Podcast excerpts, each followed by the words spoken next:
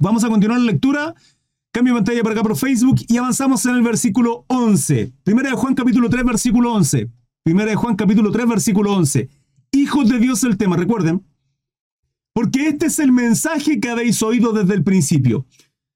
Que nos amemos unos a otros. Esto está en Levítico. ¿Sí? Que nos amemos unos a otros. Además, es el resumen de cómo Jesucristo dijo, Maestro, ¿cómo resumes toda la ley? Toda la ley, hermano. Toda la ley. Esto es toda la ley. Torah, Tanaj, completa. ¿Sí? ¿Cómo resumes toda la ley? Amarás al Señor tu Dios con todo. El común denominador es todo. Fuerza, gana, economía, motivación, corazón, alma, espíritu. Con ganas, sin ganas, con sueño, cansa. Todo, en todo momento amarás al Señor tu Dios con todo tu corazón. Pero a tu prójimo también como a ti mismo, dice la palabra. ¿Sí? Entonces, porque este es el mensaje que habéis oído desde el principio. Que nos amemos unos a otros. ¿Se dan cuenta? Hermanos, si hay cosas que, doctrina secundaria, que nos dividen, eso no es correcto.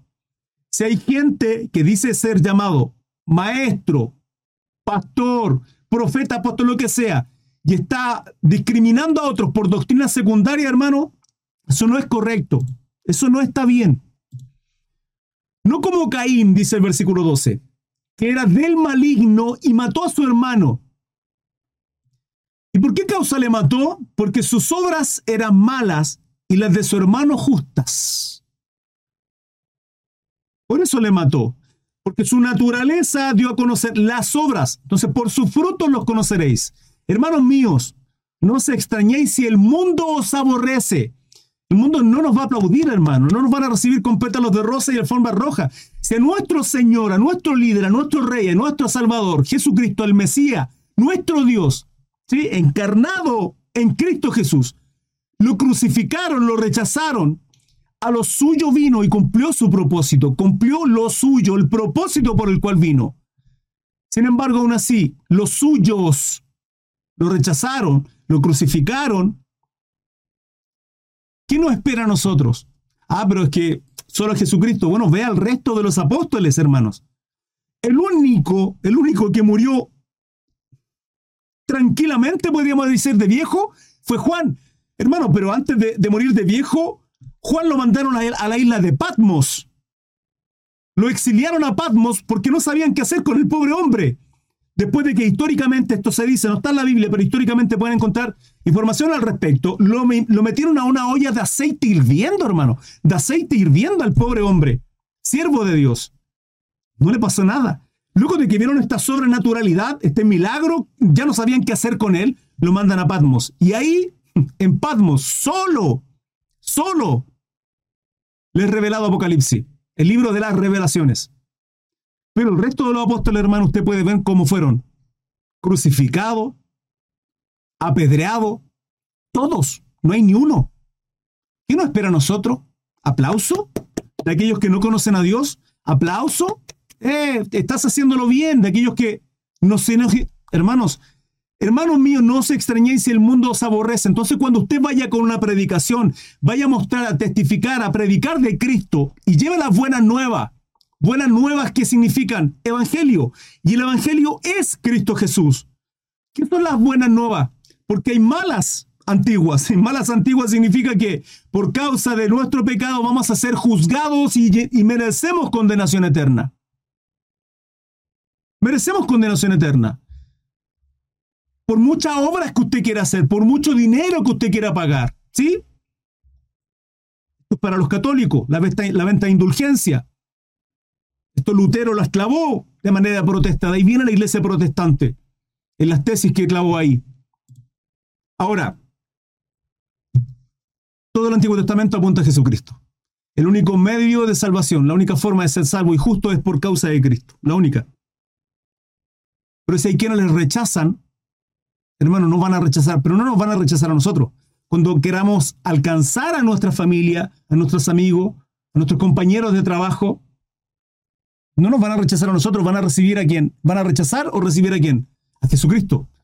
Entonces, hermanos míos, no os extrañéis si el mundo os aborrece. La profecía está escrita en Mateo 24.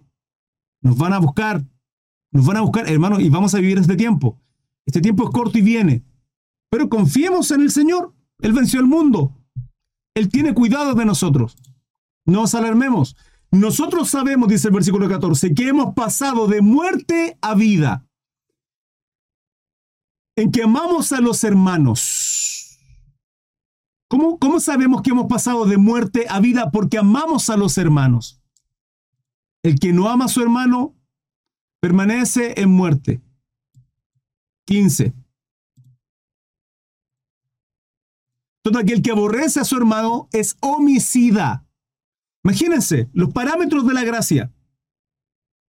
¿Quieren vivir el Antiguo Testamento? Miren, en el Antiguo Testamento hay quienes, hay quienes piensan que la gracia, hermano, ya está todo hecho y no tenemos nada más que hacer. Los parámetros de la gracia, hermano, son mucho más altos. En el Antiguo Testamento, homicida es aquel que mata a una persona. En el Nuevo Testamento y la gracia, este tiempo de gracia, todo aquel que aborrece a su hermano es homicida.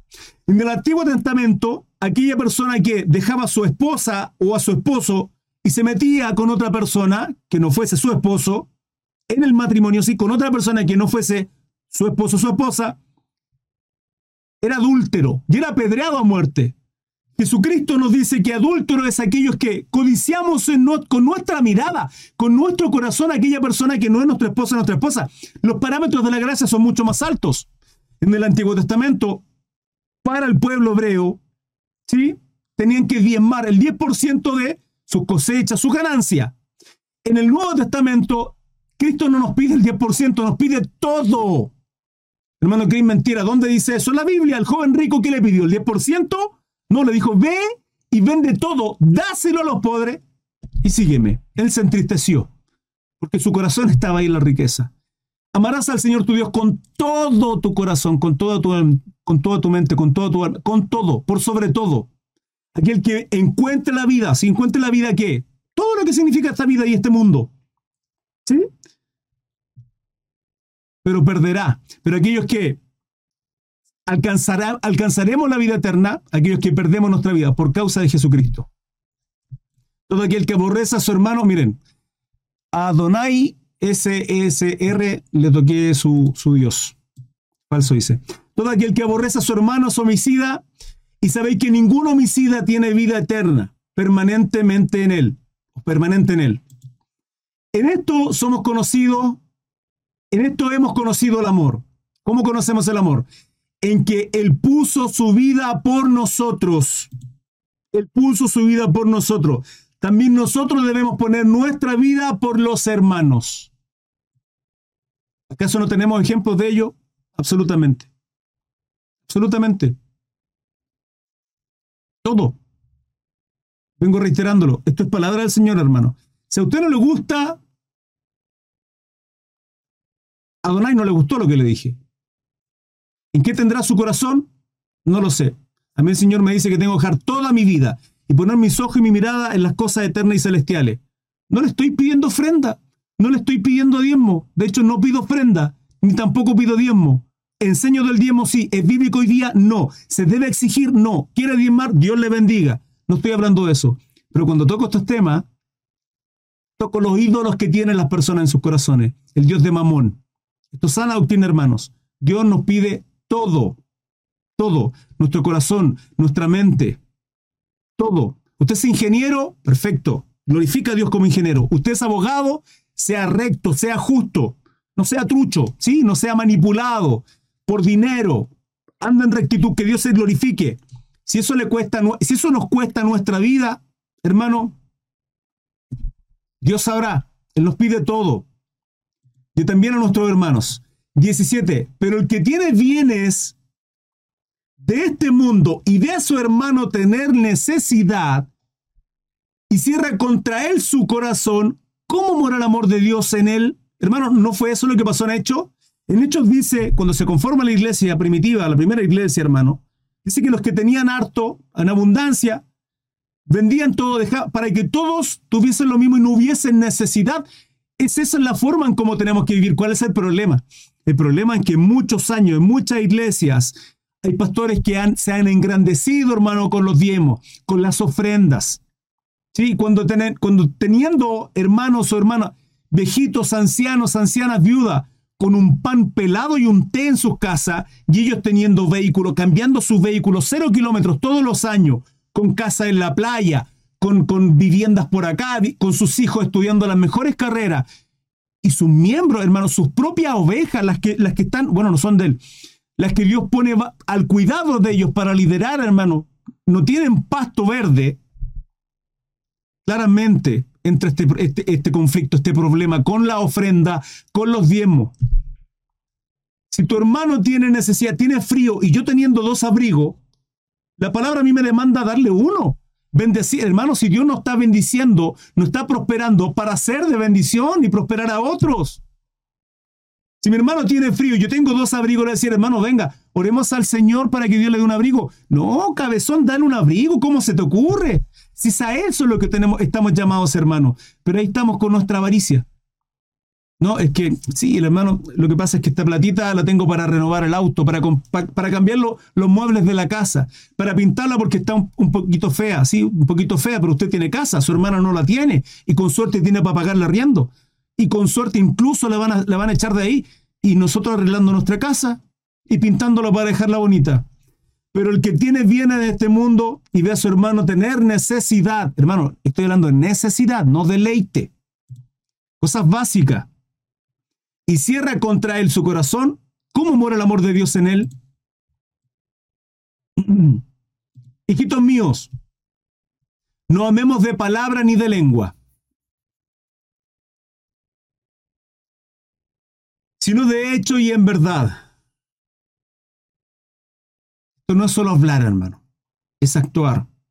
Por sus frutos seréis conocidos, por sus frutos los conoceréis, por sus frutos podemos vernos, por nuestros frutos seremos realmente, será el testimonio de nuestra vida, si somos hijos o no, si somos cristianos o no.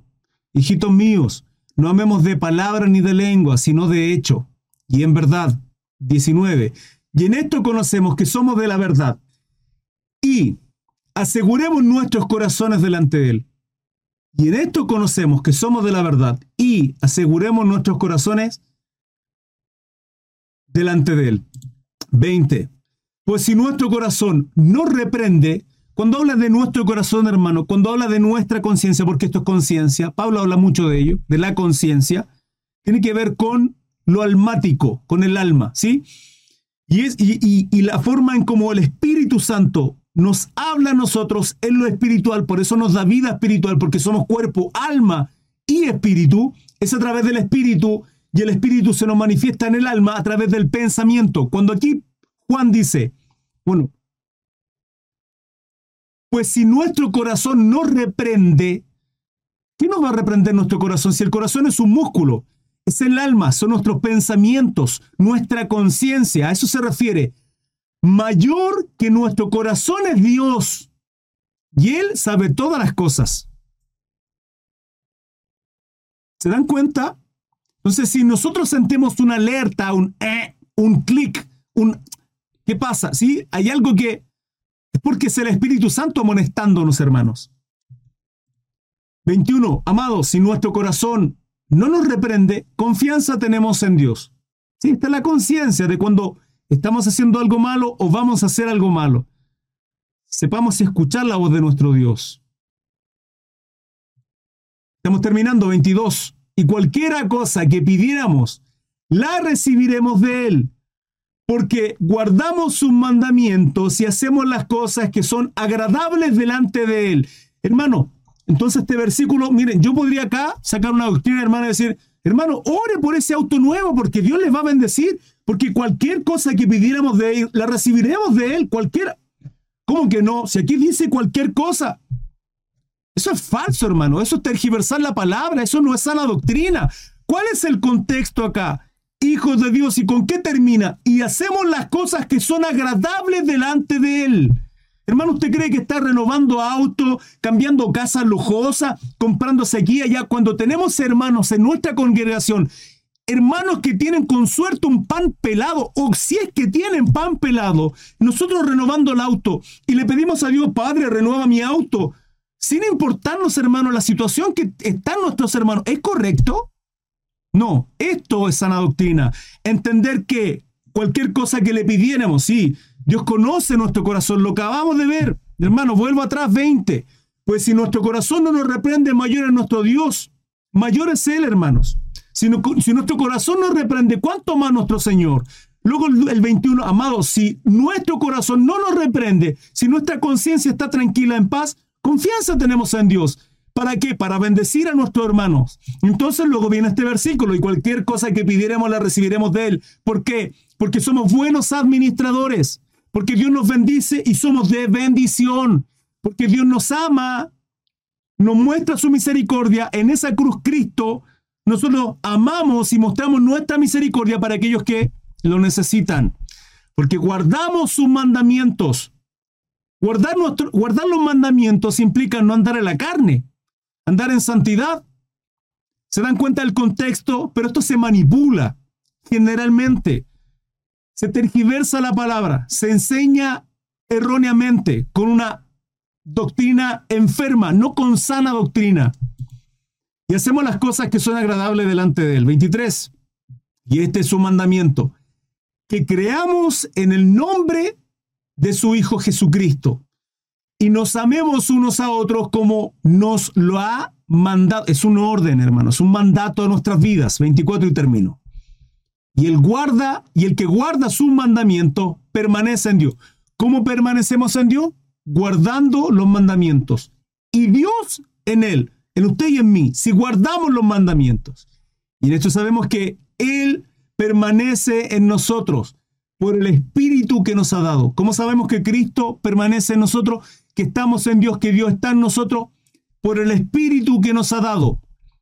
Para el varón que dijo que, el Espíritu no mora en nosotros, entonces, ¿qué saco, saco, saco ese versículo, arranco la palabra, la saco, hermano.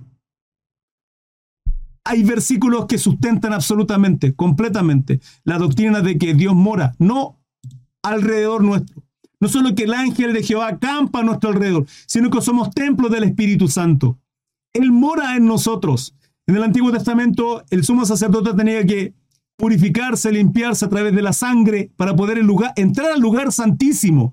La palabra establece que con la muerte de Jesucristo, con ese sacrificio maravilloso, perfecto, justo, el velo del lugar santísimo, donde estaba la presencia de Dios, fue rajado desde arriba hacia abajo.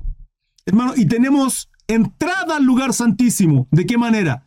A través de Cristo, que mora en nosotros su Espíritu Santo. Esto, hermanos, esto nos hace estar confiados de que somos hijos de Dios, de que estamos en Él. El temor que tenemos en nuestro corazón, el temor que hay en nuestra conciencia del pecado, de las cosas que son incorrectas.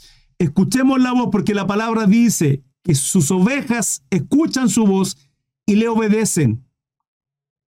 Escuchamos su voz, le obedecemos, permanecemos en Dios, guardamos sus mandamientos. Bendito sea el Señor. Hermanos, termina así este estudio de la palabra. Estoy para ustedes a su servicio. Dudas, preguntas, consulta. Si guardamos los mandamientos, permanecemos en Él, en nuestro Dios, y Dios permanece en nosotros. Hermanos, espero que haya sido de bendición para ustedes esta palabra. Sin lugar a dudas, sé que lo es. Es palabra de Dios. Están cordialmente invitados 21 a 15 todos los días, estudios bíblicos a diario en las cuatro plataformas, Instagram, TikTok, Facebook y YouTube. Lo que acaban de ver es un extracto del en vivo, del live stream de Facebook. El estudio completo no el extracto, el estudio completo lo pueden ver en mi página de Facebook. Para llegar a mis redes sociales, hay un link, en todas mis redes sociales está. Eh, se llama Linktree. En mi canal de YouTube, en Spotify, en TikTok, en todo está. Al pincharlo, se desglosarán todos los links de todas mis redes sociales y el grupo de WhatsApp están cordialmente invitados. Simplemente al pincharlo, sigan en las redes sociales que tengan. Gracias por su apoyo. Gracias por compartir mi contenido, dejar su like. Un abrazo, que Dios les bendiga, que tengan un bonito día. Hasta luego. Chao, chao.